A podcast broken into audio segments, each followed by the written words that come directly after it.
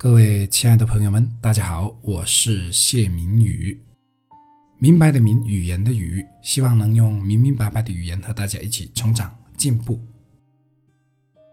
你怎样待人，他人就会怎样待你。前后的他人可以是不一样的人。我们所有待人的方式都会回馈到自己的身上。你与人为恶，就一定会有很多人恶意对你；你与人为善，你收获的也一定是善意。你待人客气，他人也会客气待你；你处处为难他人，你也会被他人为难。这个世界是一个因果的世界，因导致果，果又是新的因。我对这种反馈模式的发现是几年前家庭出现矛盾的时候，矛盾的双方从我爸跟我嫂子一直演变成了我爸跟我哥。我记得很清楚的是我爸说过的两句话，他说：“我在家里感觉连狗都不如。”他还说：“他们连一句爸都没叫过。”我爸控诉的是他在家里没有地位。不被重视，甚至自我感觉已经被嫌弃。可他不知道的是，我奶奶在我面前说了和他几乎一个字都不差的话，控诉的对象正是我爸。这个惊人的发现让我感到震撼，同时我还想起了当年我爷爷跟我爸之间的矛盾。那时我爸总说我爷爷管不好自己的嘴巴。可巧合的是，当我哥和我爸闹矛盾时，我哥说的最多的话，与我爸当年说我爷爷的那番话几乎一模一样。这是一种怎样的因果啊！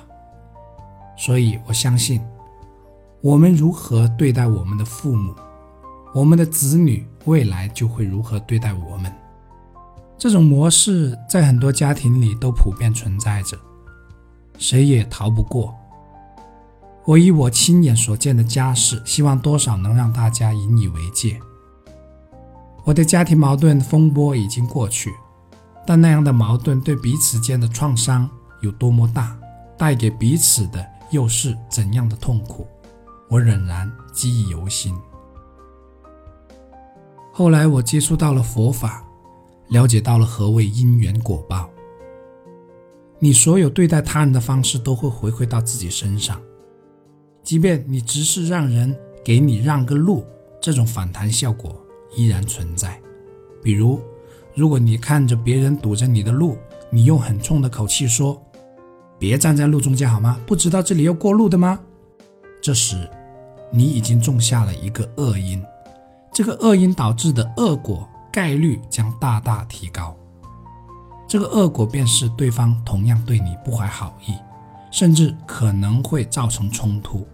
相反，如果你向对方说：“你好，麻烦借过一下，谢谢。”那么你就不会给自己种下恶因，而导致恶果，或者说导致恶果的概率会大大降低。大概两个月前，我在闲鱼上卖我的手机，那是一台用过一年多的手机。那时我对所有来询问的买家都以朋友相称。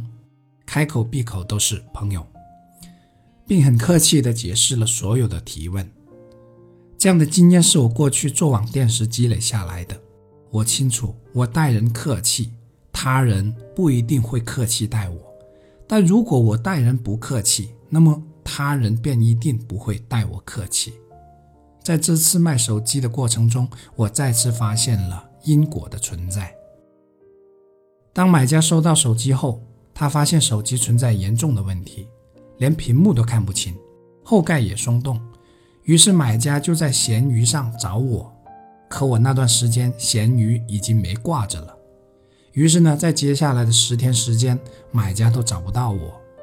在一次我打开微博时，我看到了一条评论，上面的内容是：“朋友，我闲鱼的，你让我亏了。”看到留言后，我马上登录闲鱼查看留言。这个时候，我才看到买家发了很多信息过来。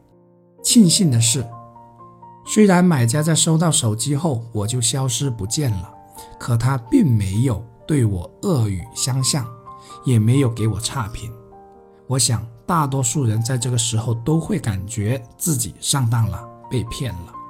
可这位东北的朋友并没有。更奇妙的是，他学我一样用了“朋友”来称呼我。手机因为刚换过电池，后盖粘得不够牢固。再加上运输途中的震动，导致里面的显示屏排线松动，从而导致了屏幕显示异常。后来买家拿去维修店弄好了，为此我补了一百五十块钱给他，让他不至于吃亏。我在想，如果我当初不是以一种很客气、很友善的态度跟这位买家聊天，结果又会怎样呢？或者被投诉，或者被差评，又或者被骂。还骂到我微博上去，不一定，但他一定不会在手机出现问题后仍然用朋友来称呼我，因为我曾以朋友称呼他，所以才有了他用朋友称呼我的这个果。人类是由动物进化而来的，所以仍然有很强的动物属性，这种属性表现为动物般的野蛮。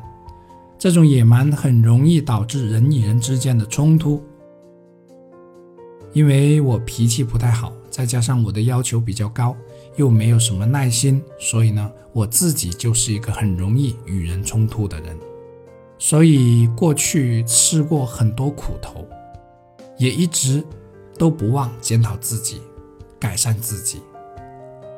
野蛮的反面是文明，因为文明，所以才有了群居的人类。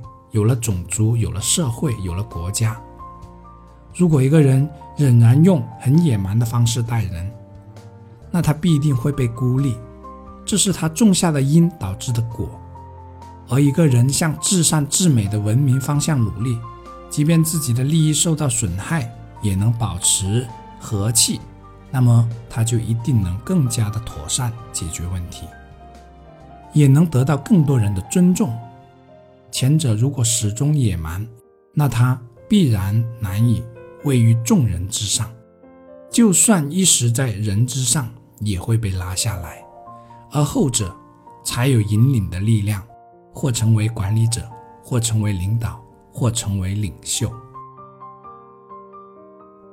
你如何对待他人，如何对待这个世界，这个世界就会如何对待你。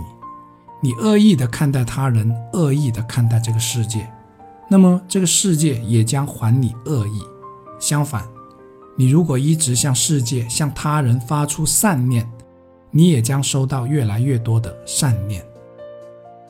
感恩南无本师释迦牟尼佛的教诲，愿这个分享能给世界多增加一点善。